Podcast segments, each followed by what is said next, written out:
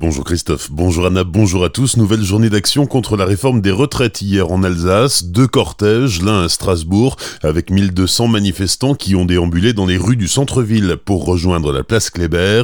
Des enseignants, lycéens et étudiants se sont joints au défilé. À Mulhouse, la manifestation était plus modeste, elle a réuni 300 personnes. Une nouvelle journée d'action nationale est prévue jeudi prochain, 6 février. À la SNCF, le trafic reste perturbé sur la ligne Colmar-Metzeral aujourd'hui avec un train sur deux environ et des quarts de substitution. L'Assemblée nationale crée une mission d'information pour suivre la fermeture de la centrale de Fessenheim, décision prise hier matin à la demande du député du Haut-Rhin, Raphaël Schellenberger. C'est d'ailleurs lui qui présidera cette mission comme il l'avait proposé en septembre dernier. C'est la première fois dans l'histoire de France qu'une centrale nucléaire est mise à l'arrêt. Le premier réacteur doit s'éteindre le 22 février. La commission indépendante sur les abus sexuels dans l'Église fait aujourd'hui étape à Strasbourg, troisième étape d'un tour de France à la rencontre des victimes.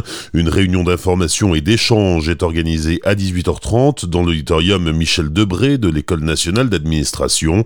Elle aura pour thème la libération de la parole des victimes et permettra au public d'avoir des échanges avec le président et les membres de cette commission. On a frôlé le drame lundi en fin de journée à Colmar. Un automobiliste âgé de 30 ans qui roulait tout feu éteint et trop vite a grillé un feu rouge sur l'avenue d'Alsace. Pris en charge par la police, il a poursuivi sa route en roulant encore plus vite.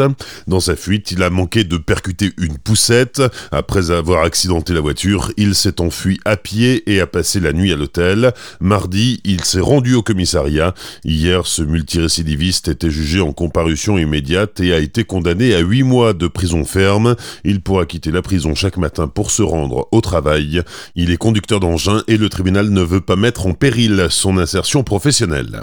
Une jeune fille de 17 ans originaire des environs de Strasbourg, mise en examen et placée dans un centre éducatif fermé. Lundi matin vers 8 heures, elle a tenté de voler le téléphone portable d'une employée du palais de justice de Colmar et lorsque la victime a tenté de récupérer son bien, elle a été tabassée par l'adolescente juste sous les fenêtres du TGI. Jeune femme s'est vue signifier une incapacité totale de travail de trois jours. Le Racing éliminé de la Coupe de France par les Marseillais de l'OM. La rencontre des huitièmes de finale se jouait hier soir à l'Orange Vélodrome.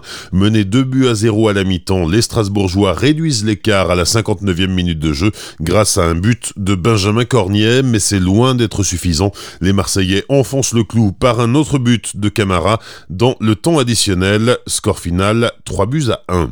Et puis un mot du mercato d'hiver pour vous dire que Nuno da Costa vient de signer à Nottingham. L'attaquant du Racing a signé jusqu'en 2023 au sein de l'équipe de Nottingham Forest, club qui évolue en Championship, la deuxième division anglaise. En basket, 13e journée de Ligue des Champions, pas de miracle pour la SIG. Les Strasbourgeois jouaient hier soir en Lituanie contre l'équipe de Lietkabelis. Les Alsaciens se sont inclinés 86-69. Enfin, Colmar peut encore devenir la plus belle destination d'Europe. Ce sont les internautes qui votent en ligne sur le site europeanbestdestinations.com. 20 villes d'Europe sont nominées. Minorque, Prague, Namur, Rotterdam ou Vienne, par exemple. Vous avez encore jusqu'au 5 février pour élire votre destination favorite. Bonne matinée et belle journée sur Azure FM. Voici la météo.